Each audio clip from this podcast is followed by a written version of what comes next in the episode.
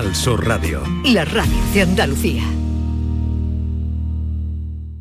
Escuchan lo mejor de La mañana de Andalucía con Jesús Vigorra. Esta es La mañana de Andalucía con Jesús Vigorra.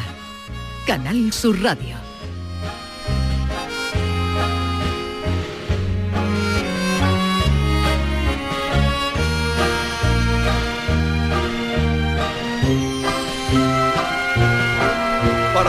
La historia en la que ahora queremos entrar y el personaje que queremos presentarles, vamos a retrotraernos mm, al año 1922, hace 100 años. Hace 100 años, en el año 1922, cae el Imperio Otomano. Y también fue el año en el que Benito Mussolini llega al poder.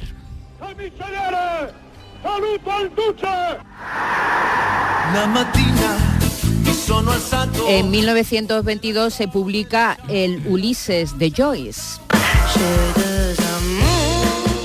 Y Marcel Proust acaba su gran obra, En busca del tiempo perdido, que tardó 15 años en, en terminar. Ese mismo año, en 1992, Howard Carter descubre la tumba de Tutankamón.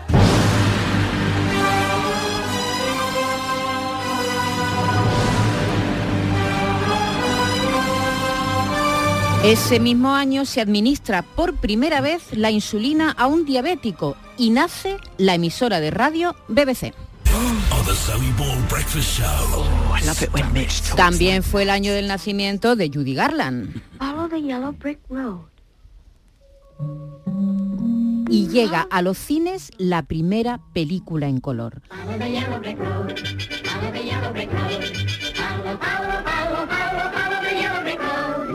En 1922, García Lorca y Manuel de Falla, entre otros, organizan el concurso de Cantejondo de Granada. Y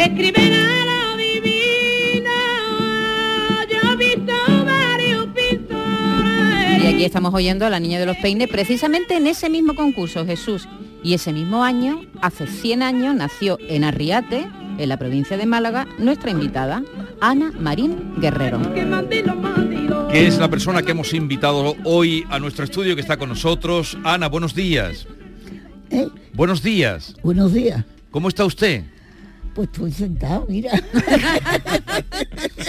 ya la veo, ya la veo. Sentada y muy guapa.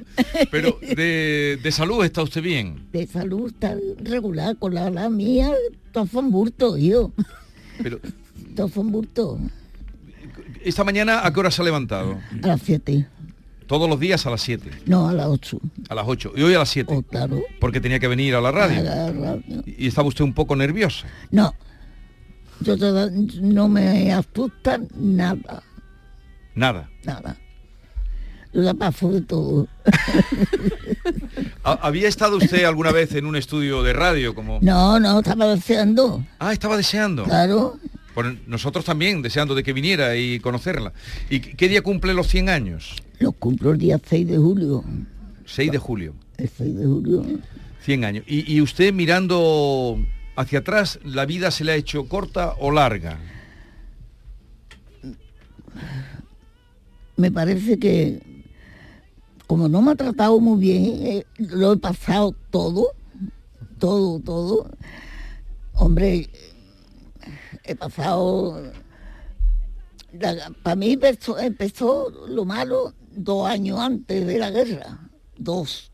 Dos años antes de la guerra empezó lo malo cuando murió mi padre de un accidente. ¿Fue un accidente de trabajo? De trabajo. Era aquí en Sevilla y eh, los, principios de, ¿cómo le dicen a esto? La burbuja o cómo es. Antes era la dársena. Sí. Cuando estaban haciendo los cimientos. Los cimientos de la dársena. Ahí tuvo el accidente y entonces no había seguridad social, no había accidente, tú lo pones, tú lo pierdes y ya está y nosotros vivíamos en el cortijo de Batán, que era de las obras del puerto. Ahí hasta un colegio había de grande que era. Pero Eh, esto se me está cayendo David. No, pero se le, lo tiene bien. Usted me oye, ¿no? Entonces, ¿y cuántos eran de familia? ¿Cuántos hermanos eran ustedes? Seis. Seis hermanos. Y se muere el padre en accidente y viene la ruina a la casa. Viene la ruina a la casa. Entonces decide mi madre de verse con cuatro hijos, hijas y dos varones, el mayor y el más chico. De irnos a dos hermanas. Y ya llevo dos mayorcitas y la otra tercer año llevaba 12 años. Y nos fuimos a vivir a dos hermanas contando con los almacenes, con la, con la obra, con los trabajos de las mujeres. Se colocó nada más que mi hermana la mayor, porque la otra tenía un poquito de retraso. Sí. Y mi hermano tenía 21 años, pero mi hermano siempre había estado a la calor de, mi padre. Mi padre el que se movía, buscaba trabajo, porque era arriero. Y le hacía falta el, hijo, claro, pero no tenía ambiente ninguno, ninguno, ninguno. Pues el primer trabajo que encontró en dos hermanas fue ir a coger aceituna al olivar del lugar nuevo, que es una finca muy grande, muy grande. Bueno, pues así cogió pulmonía. Cogió pulmonía allí. Y duró, y duró 18 días. Madre mía. O sea que se había muerto el padre, se muere el mayor de la casa. Al año y medio. Al año y medio. Al año y medio. ¿Y usted cuándo empezó a trabajar? Yo empecé a trabajar entonces de niñera. ¿Pero con qué edad? Con esos 12 años. Ahora ha muerto la, la que yo fui niñera. Pues le voy a decir a ustedes el sueldo, ¿eh? El sueldo era siete pesetas al mes. Siete pesetas al mes, cuando usted empezó de niñera. ¿Y de niñera. Que cuidaba ahora muerto, ahora muerto, pobrecita, me quería mucho. ¿Cuidaba un niño o una niña? Una niña. Una niña sorona. Que ha muerto ya, ¿no? ahora ha muerto, en, en, febrero ha muerto. Ana, pero usted también vendía en los cines. Bueno, yo, verá, yo antes de eso, antes de ser niñera, mi madre mi madre estuvimos comiendo mientras tuvo burro. me estuvimos comiendo mientras tuvo burro. ¿Burro que alquilaba o que...? Porque se acababa el dinero uno vendía otro, porque comíamos nosotros comían los burros. Ya, ya, ya. El alquiler de la casa, mi madre le dio al dueño de, la casa tres burros, que no tenía ninguno. Ya. Se lo daba por seis meses, y otros seis meses. Y otro burro y a seguir viviendo. ¿Y usted pudo ir a la escuela? Eh. ¿A la escuela? Yo fui a la escuela, un año el año del 34-35. Eh, un año fue a la escuela. Nada más. Nada más que un año. Pero usted sabe escribir y sabe leer. Y sabe Mi cacho. Yo iba por la calle y iba, en vez de ir cantando, iba diciendo la cuenta, las tablas de... De multiplicar. de multiplicar. iba cantando dos por dos, cuatro. dos por cuatro me la sabía cantando toda. Pero ya ven, un año fue a la escuela. Y luego vino muy pronto, eh, cuando estalla la guerra, usted tenía 14 años. 14 años. Pero o sea que tiene... Mi madre, como estábamos de mayor, en peor. De mayor en peor. En peor. Pues no, cuando se acabaron los burros, pues nos tuvimos que ir de, Ocupa a un barrio muy conocido, al barrio Sauce nos fuimos, una mujer le dio lástima de mi madre, tenía los cuartos, los, los, los, cuartos para comerciarlos, pero se los dio, le dijo María, te va. Y nos fuimos al barrio San José.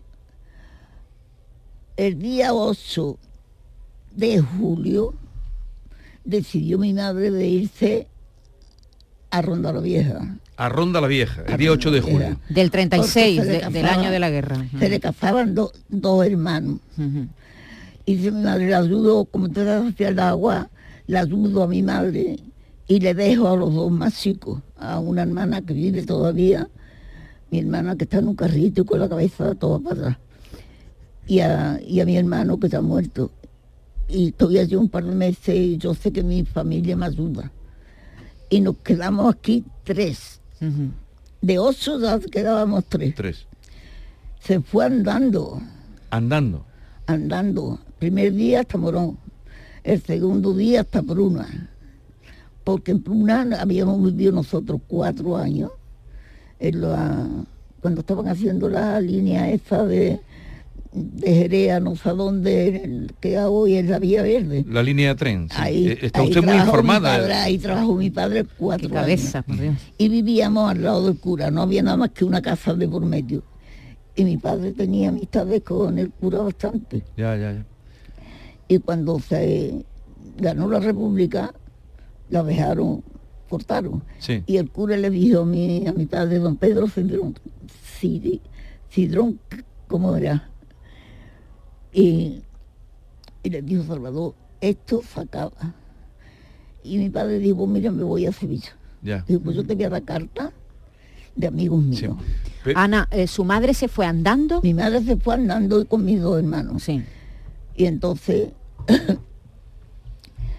lo, Está ya la guerra, ¿no? No, claro, mi madre se fue.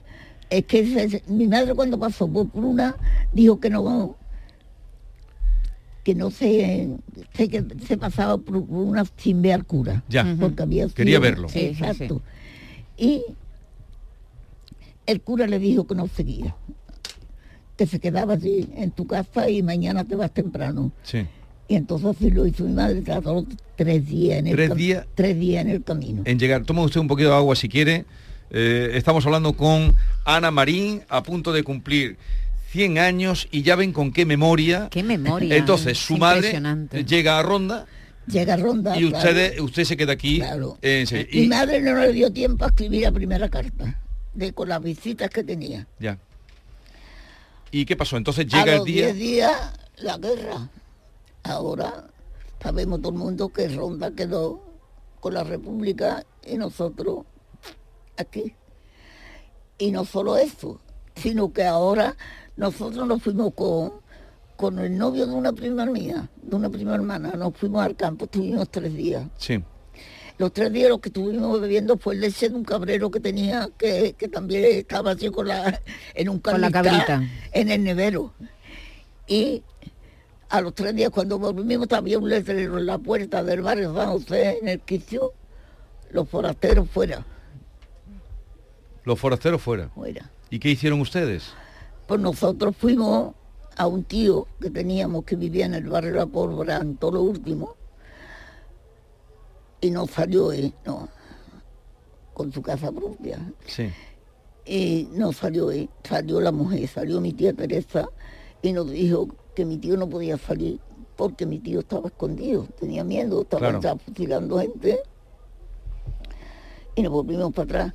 Pero nosotros, en la calle San Fernando, cuando murió mi hermano, tuvimos unos vecinos que eso no se puede nada más que contar. Porque ellos se hicieron cargo de todo. Mi madre no tenía para enterrar a mi hermano. en el ayuntamiento había una caja y un coche fúnebre, pero era para pasearlo, para llevar cadáveres por, por el pueblo. Pero luego se traía la caja, ¿verdad? Y bueno, entonces cuando ustedes se quedan...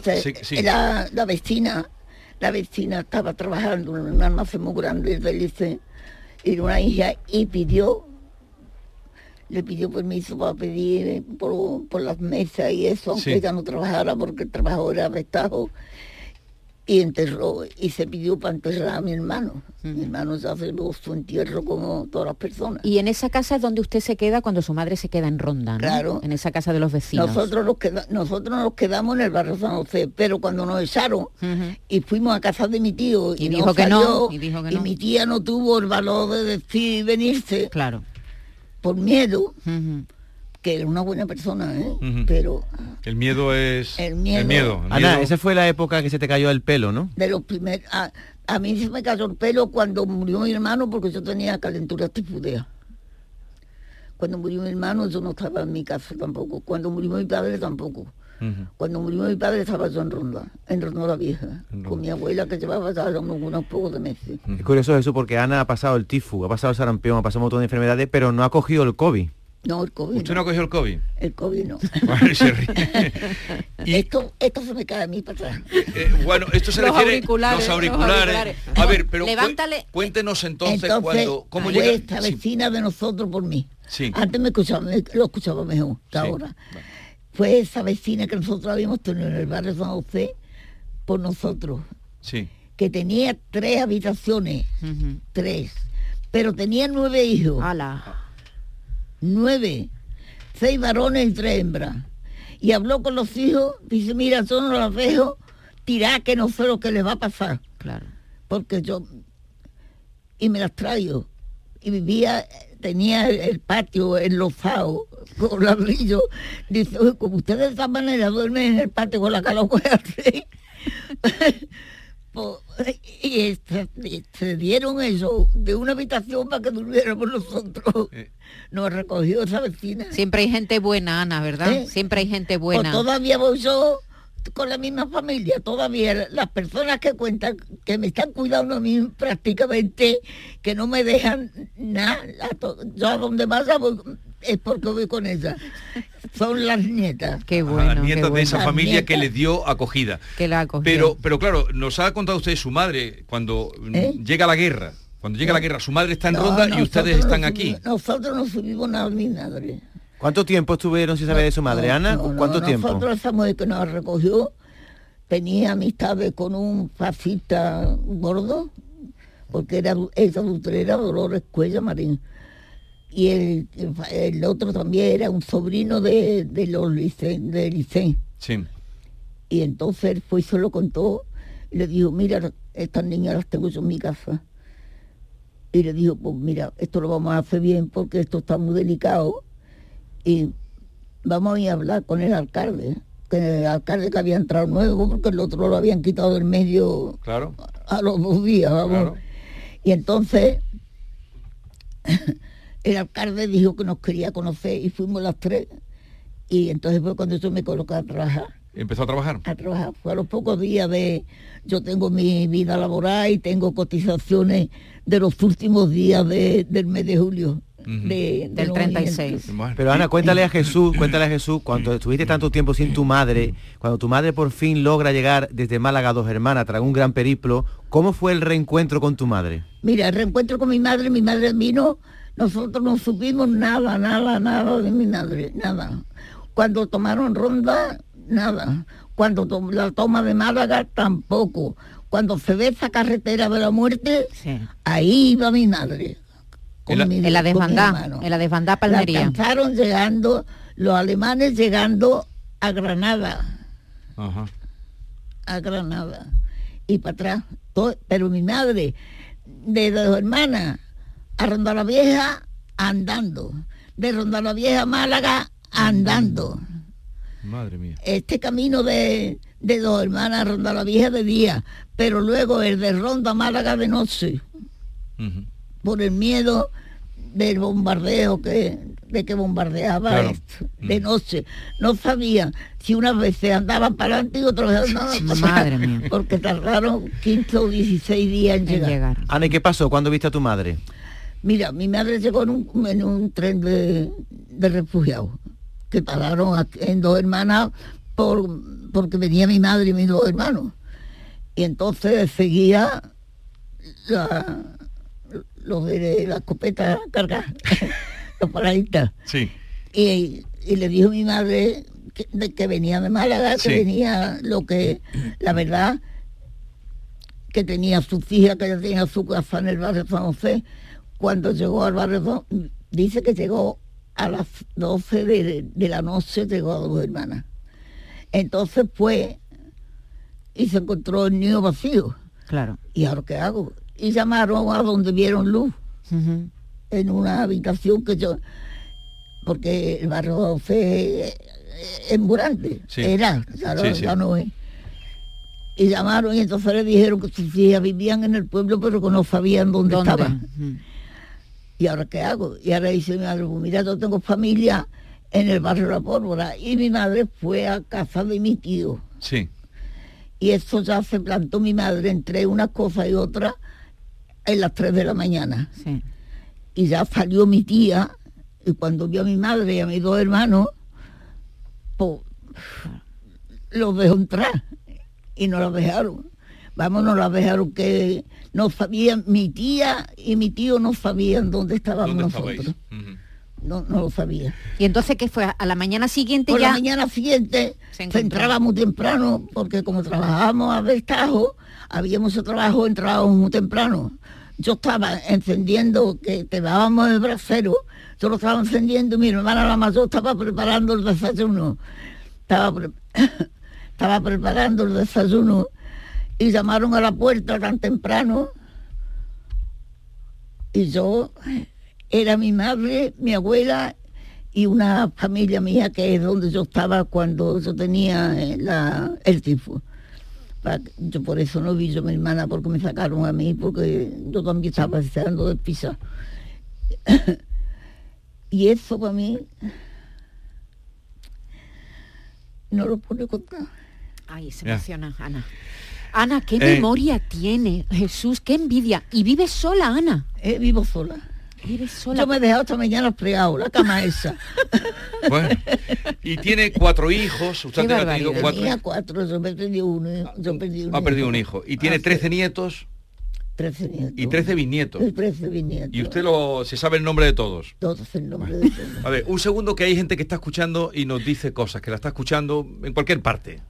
Esta mujer para que le hagan una biografía y una película. Y ahora nos quejamos cuando nos quedamos sin cobertura. ¿eh? Hay que ver cómo somos. Con lo que ha pasado esta mujer. Feliz cumpleaños para cuando llegue, señora. Gracias. Eh, ¿Qué es lo mejor de la vida? ¿Qué ha sido para usted lo mejor de la vida? Lo mejor de la vida ha sido mis cuatro hijos. Sus cuatro hijos. Aquí está con nosotros Julio. Julio. Este eh, es el tercero. este es el tercero. Este es el tercero. Hola Julio, buenos días. Hola, buenos días. Buenos días. Gracias por acompañar a tu madre. Se nos va el tiempo, pero habrá que buscar otro rato para seguir. Su- eh, Julio se asustó mucho y sus hermanos porque hace cinco años atropellaron a Ana en una calle de dos hermanas. La atropellaron, se rompió la pelvis y todo el mundo pensaba que se nos va Ana. Ha resucitado y ha venido andando y sigue viviendo sola. no, venía andando. Cuida viene- sus geranios. Además viene Eso- y tiene unas, plan- unas flores preciosas, creo. accidente hace cuatro años. Hace Lo cuatro pasé años. muy mal, muy mal, muy mal. ¿Cómo vaya a Luego- celebrar los 100 años? ¿Eh? ¿Cómo vaya a celebrar los 100 años? Pues mira, no lo sé, yo... Algo le estarán preparando, Ana.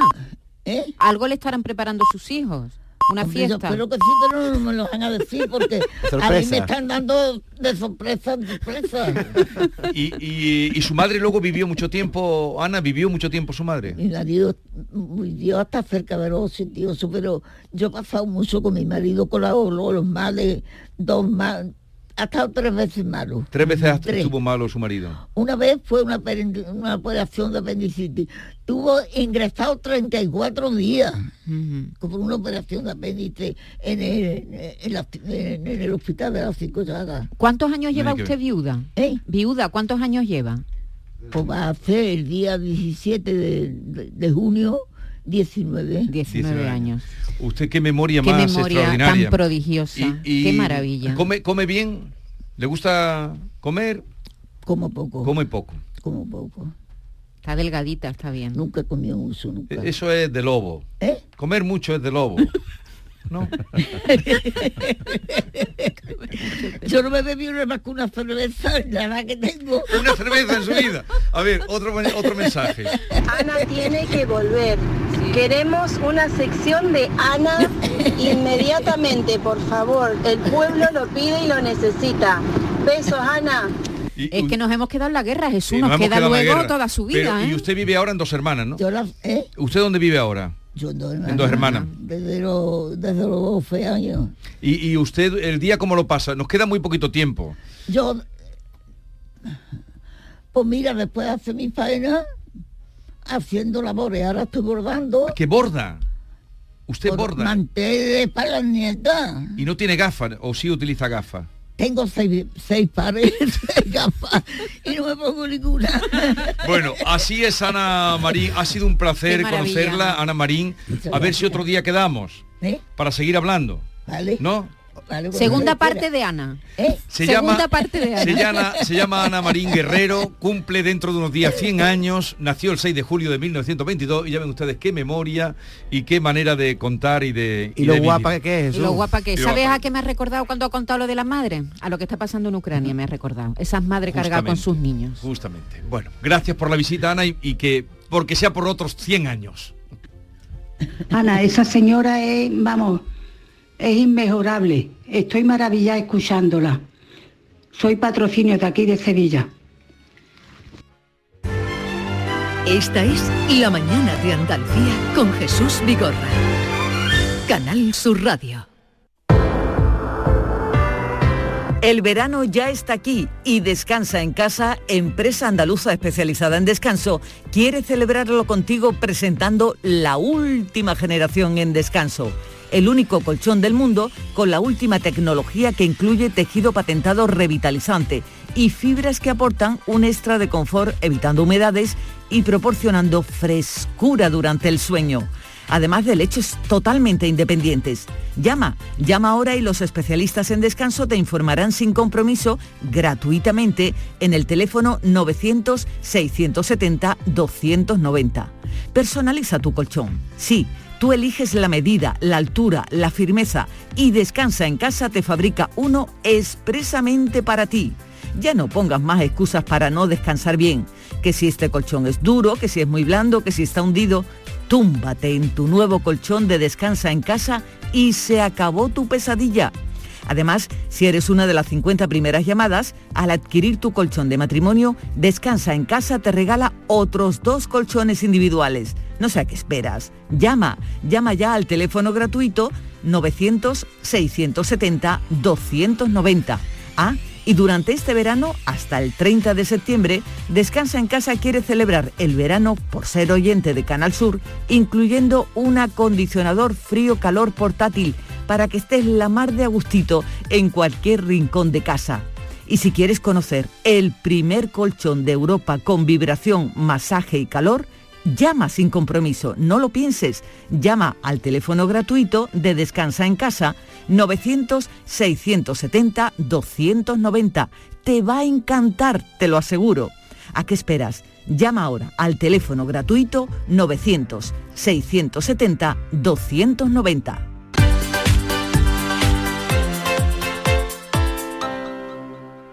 Recuperar tu pelo está mucho más a tu alcance de lo que puedas imaginar. En Clínicas Beyman ponemos a tu disposición especialistas de primer nivel en microinjerto. Prestigiosos doctores y un magnífico equipo de técnicos harán que recuperes tu pelo de una forma sencilla, indolora y lo más importante, con resultados garantizados. Beyman Capilar, con la seguridad de Clínicas Beyman. Celebra el Día Mundial del Medio Ambiente con Social Energy. Únete a más de 3.000 clientes satisfechos con nuestras soluciones fotovoltaicas. Realizamos un estudio gratuito para ahorrar hasta un 70% de tu factura eléctrica y te regalamos un cheque de 200 euros en Amazon. Pide tu cita en el 955 44 11 o socialenergy.es y aprovecha las subvenciones disponibles. La revolución solar es Social Energy. Estoy tremendo, soy un portento.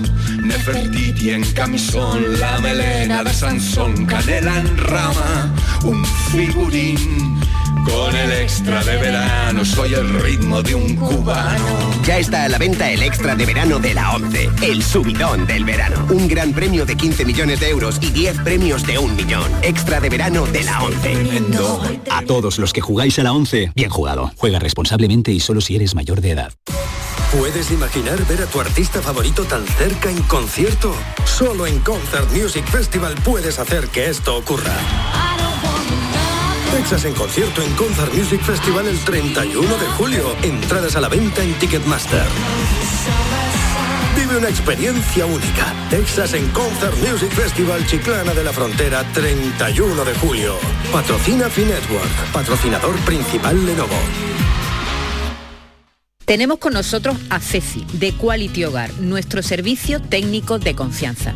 Ceci, si tenemos una Aqualimpia averiada, ¿la reparáis con piezas y recambios originales? Por supuesto que sí, Maite. Somos la única empresa que tenemos piezas y recambios originales. Pero no solamente una Aqualimpia, cualquier aparato del hogar que no funcione. Puede ser un robot de cocina, una radiofrecuencia, una magnetoterapia, sea de la marca que sea, te lo vamos a dejar como nuevo. Llámanos ahora y pide tu presupuesto gratuito y sin compromiso. 937 078 068 937 078 068 Por otra parte, si tienes una máquina de Aqualimpia o de cualquier otra marca cogiendo polvo y ocupando espacio porque ya no la utilizas, en Quality Hogar te damos la opción de poderla cambiar por otro producto de tu elección de nuestro amplísimo catálogo. Además, en Quality Hogar tasan tu máquina antigua con hasta 800 euros para que puedas adquirir cualquier otro producto de la altísima calidad con las mejores condiciones y financiación. Llámalos ahora mismo y no dejes escapar esta oportunidad. 937 078 068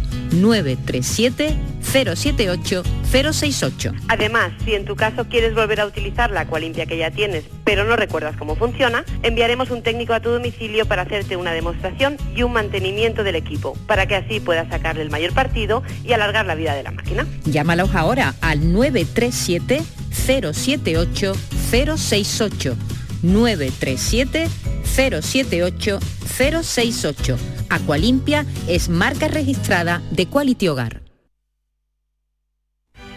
Vayas a donde vayas, Canal Sur Radio Sevilla siempre va contigo en canalsurradio.es. El mobiliario para la hostelería lo tienes en Industria Sevillana Hostelera. Campanas y turbinas de extracción, mesas inoxidables, mobiliario refrigerado, equipos de lavado y todo lo necesario para el montaje de tu bar o restaurante. Equipos de aire acondicionado desde 226 euros masiva. Condiciones especiales para instaladores. Industria Sevillana Hostelera. En Polígono El Pino, calle Pino Central 8. Teléfono 617-980-950. Recuerde, 617-980-950. Bienvenidos a Sacaba. Mil metros de electrodomésticos con primeras marcas. Grupos Whirlpool, Bosch y Electrolux. Frigoríficos, lavadoras, hornos, vitros. ¿Quieres más? Aires acondicionados, aspiradoras, pequeños electrodomésticos. Y financiamos en 12 o 20 meses sin intereses solo tú y Sacaba. Tu tienda de electrodomésticos en el Polígono Store en calle nivel 23. Ven a ver nuestra exposición y sus 25 años de experiencia. Sacaba. En The Implant queremos que tengas la sonrisa más bonita. Por eso, en colaboración con la marca de ortodoncia invisible más importante a nivel mundial, hemos organizado los Días de la Sonrisa. Solo tres días con plazas limitadas, donde podrás conseguir tu tratamiento de alineadores invisibles con 900 euros de descuento. Además, un estudio de ortodoncia con simulación de resultados gratuito para ti. Pide tu cita en theimplant.com. Recuerda, solo tres días, plazas limitadas. Escuchan lo mejor de La Mañana de Andalucía con Jesús Vigorra.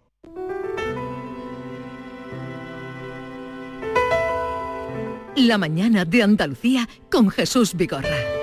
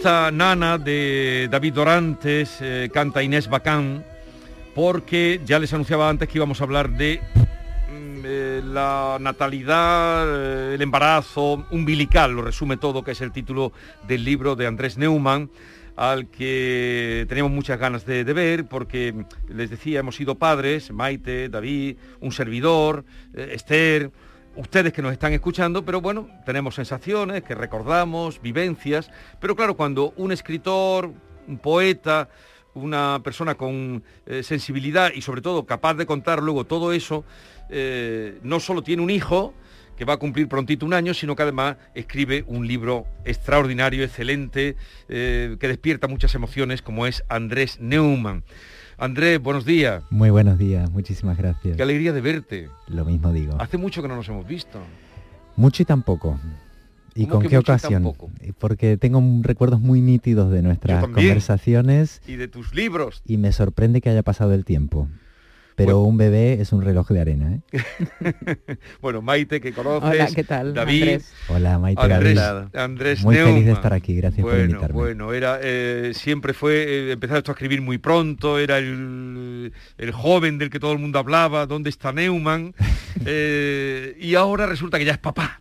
Es papá de Telmo, a quien dedicas este libro, umbilical, que dice, para mi hijo Telmo, que acaba de alumbrarme, para Erika, artesana de la luz, Erika también eh, poeta, pues tu, eh, tu pareja. Oye, mm, ¿cómo surge? Porque tú empiezas a escribir aquí desde el momento eh, de la concepción. Sí, había escuchado muchas veces de padres y madres cercanos que la maratónica y emocionante experiencia de los primeros compases de la vida hace que por muy indeleble que parezca, luego te vas olvidando de ciertos detalles, ¿no? Em, es como preguntarle a alguien que está corriendo una maratón, oye, ¿qué pensabas exactamente en el kilómetro 27? Pues mira, pensaba en no desmayarme o no morirme por el camino, ¿no? Entonces tenía muchas ganas de, registrar por escrito sensaciones, como tú has dicho, emociones, pequeños detalles, como un modo primero de no olvidarlo yo, pero en segundo lugar y sobre todo de hacerle un pequeño regalo de bienvenida a mi hijo para que pudiese escuchar la historia de todo aquello que sabemos que no recordará. Es decir, que los textos fueron escritos en el momento eh, o, tú lo has recordado. ¿Umbilical es un recuerdo o, cada texto está escrito en el momento en el que se va narrando esta historia? Empecé a escribir Umbilical con la primera ecografía que confirmó la viabilidad de esa vida, digamos. Esa ecografía que es, como se dice en el libro, una especie de pintura rupestre del futuro. Me impactó mucho eh, había visto ecografías, pero no es lo mismo cuando esa ecografía te, muestra el contorno de tu propio hijo y esa especie como de, granito de arroz que martilla, cuando empezaron esas sensaciones eh, de, conocimiento progresivo a distancia del hijo, empecé a tomar nota, no con la idea de que fuese un libro, sino solamente una especie de cuaderno familiar. La primera intención era mucho más íntima que una publicación pero poco a poco vi que esa escritura se desbordaba, que no podía parar de hacerlo así, a saltos, robándole horas al sueño, con esa experiencia fragmentaria de toda maternidad y paternidad, y duró el año, el primer año de Telmo. La idea era contar los primeros compases antes y después del nacimiento, preguntándonos por algo que la tradición literaria eh, no ha atendido demasiado, que es cuál es el vínculo posible de, en este caso de un hombre, de un padre, con un bebé justo antes y después de que nazca. Mm. Yo era de los hombres que decía, a mí me gustan los niños, pero a partir de cierta edad, ¿no? Que es una idea que a los hombres nos enseñan a tener, ¿no? Y me ha sorprendido y conmovido el vínculo tan, tan intenso y tan completo que se puede tener con un ser preverbal. Y esto para un escritor es un, todo un hallazgo y, un, y, una, y una experiencia que te hace replantearte muchas cosas, que es cómo, cómo contar con palabras un amor que carece de ellas. Y al mismo tiempo esta pregunta es la pregunta de toda la vida de la poesía, que es eh, ponerle música a algo que va más allá de las palabras, pero al mismo tiempo las necesita desesperadamente. El libro, eh, está publicado en Alfaguara, Alfaguara por cierto, eh, tiene 100, eh, es prosa poética, o sea que esto está muy, muy trabajado, así no debió salir, ¿no? Pues está muy depurado. Sí, por supuesto. ahí está el escritor. Bueno, tiene 100 entradas y luego un, monólogo mínimo. Como son cortitos eso, esas entradas, cada uno va a ir eligiendo, el propio Andrés, y yo empiezo con la primera, que es donde tú decías, donde empieza todo. No me atrevo a invocarte antes de tiempo por si desapareces. O la superstición trabaja en el sentido inverso y nombrarte te confirma. Pendes de un hilo, pero no eres frágil, porque aún desconoces tu fragilidad. Eres más bien la nuestra. Voy naciendo al decirte. dice, eres más bien la nuestra.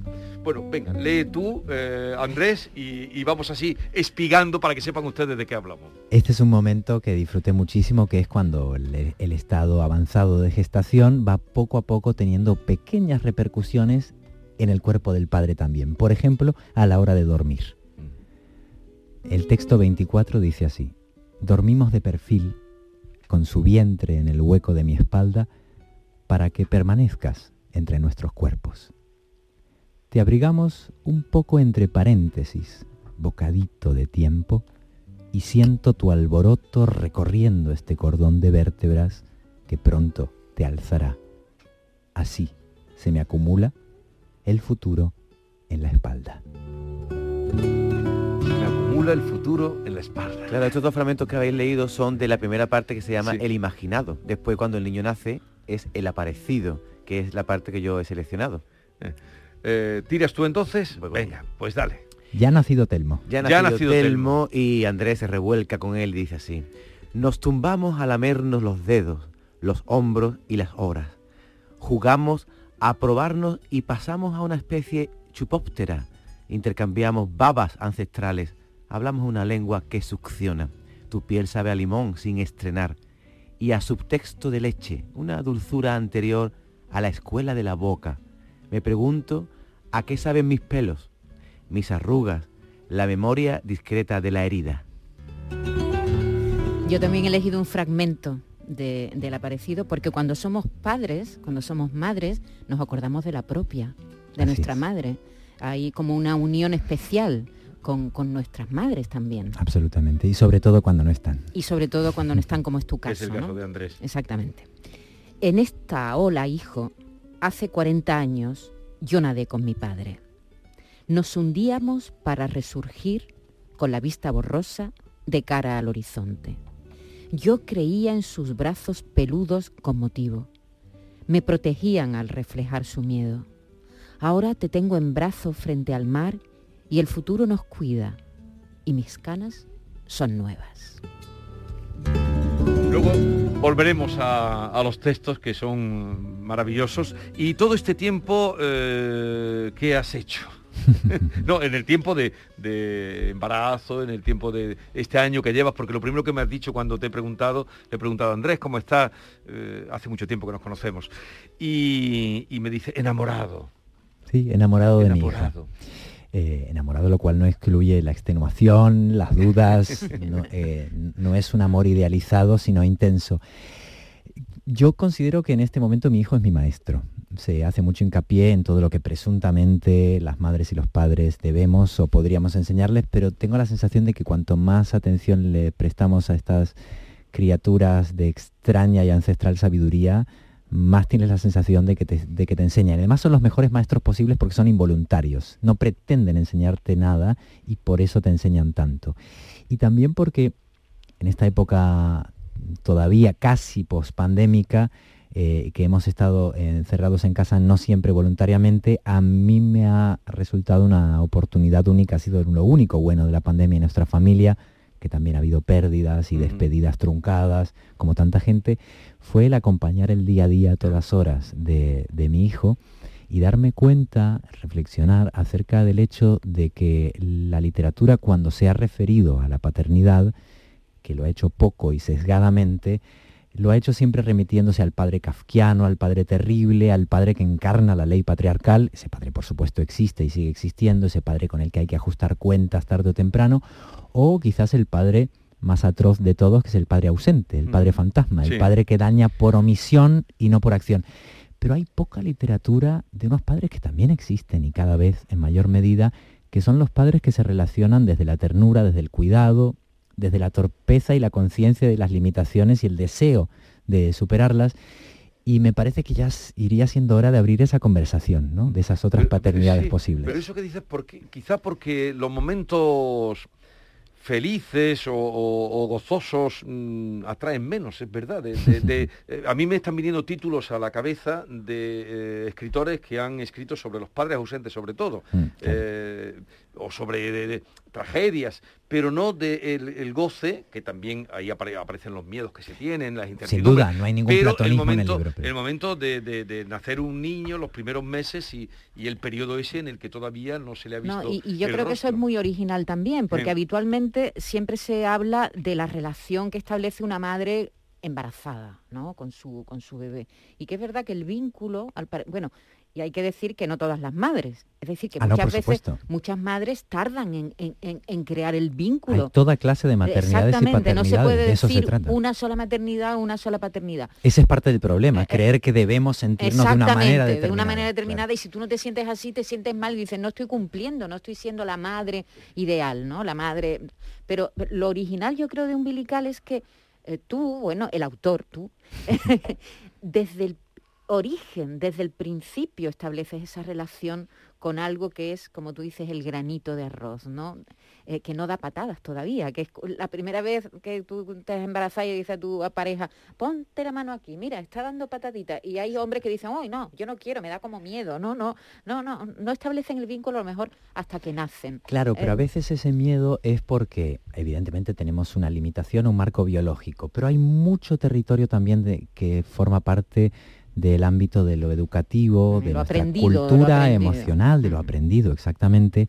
Y es, y es por eso que a veces eh, no nos vinculamos todo lo que podríamos, porque nos enseñan a veces a autoexcluirnos de ese proceso. Pero como tú muy bien has dicho, em, toda, esta, toda esta época como de repaso literario de las llamadas autoirónicamente malas madres, que forma parte, aunque parezca que no, del mismo impulso de este libro, que se trata de no cumplir el rol que se te ha impuesto, de no sentir las cosas como el mandato mm. social te lo exige, en el caso de las madres es desidealizando la experiencia y mostrando toda la parte oscura y hasta gótica que también puede tener mm. la experiencia de la maternidad en comparación con esta cosa como santificada y totalmente opresiva, y, y del otro lado, complementariamente en paralelo, hay eh, espacios de, gozo y de vinculación, primero imaginaria y luego en el cuerpo a cuerpo, de la paternidad con el bebé, que no tienen un imaginario, que no tienen unos referentes literarios. El otro día le estaba contando un amigo que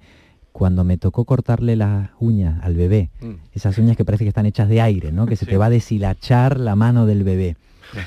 Eh, y mientras lo estaba haciendo, que es una cosa pedestre que han hecho y están haciendo en este momento que estamos hablando miles de padres en todo el mundo eh, y cada vez más padres, mm, me entristeció pensar que no tenía una sola página o una sola escena de ninguna película a la que remitirme. Es decir, eso que estábamos haciendo en la realidad no tenía un correlato en la ficción o en el arte que nos rodea. ¿no?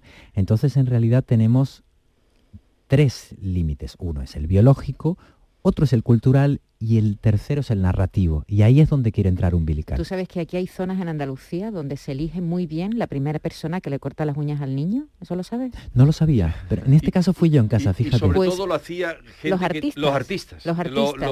los que cantaban bien, por ejemplo. Sí, eh, pero mm, yo tengo cerca... Hay algo de guitarreo en esa tradición. algo de guitarreo. Sí, decía, bueno, yo voy a una, una, buena cantante que venga a cortarle la uña a mi hijo por primera vez, o un bailaor, o un guitarrista. Los flamencos lo hacen. El concepto musical de la, de la orfebrería de los dedos, me encanta. Lo que no garantiza nada, ¿eh? Te lo digo. Bueno, esto demuestra, esto demuestra que mi bebé es andaluz. Andrés, a mí me ha emocionado, me ha emocionado leer Umbilical, me ha recordado detalles de mi paternidad que casi había olvidado y estoy de acuerdo cuando mm. que estás tocado de gracia, como decía Roberto Bolaño de ti, sí que es tocado de, por la gracia, pero quería hablar más que del contenido ahora de la forma, porque mm. cada idea pide inventar una forma y esa frase es tuya. Y claro, escribes en este formato de microprosa, ha dicho Jesús, prosa poética, yo diría microprosa poética, casi parece que tiene el tamaño de un tuit algunos de tus mm, pequeños textos. ¿Por qué eh, decides este, este formato para hablar de tu bebé? Podría haber elegido otro. Sí, totalmente. Te agradezco mucho la observación y tienes mucha razón. Mm, se me ocurren varias cosas. Por un lado, pienso que para escribir la guerra y paz de la paternidad, es decir, soltarse un ensayo o un libro de 500 páginas de largos desarrollos, hace falta una sola cosa, que es no ocuparte de tu hijo. Entonces me interesaba mucho que la forma y la cadencia y el ritmo de brevedad, de síntesis, de intensidades del libro tuviese algún tipo de armonía o de congruencia con, con el propio día a día de la crianza. ¿no? Pero además me interesa mucho la confusión de la palabra género, que no en todas las lenguas, pero sí en la que estamos hablando, vale lo mismo para hablar de las posibilidades de la identidad que para hablar de los géneros literarios. Entonces me parecía que si es un libro que participa de algún modo en el cuestionamiento de nuestros roles aprendidos, también fuese un libro que no renunciase a priori a las posibilidades de la poesía o de la narrativa breve o de la novela, que no quisiese tener una aproximación, digamos, desde la ortodoxia.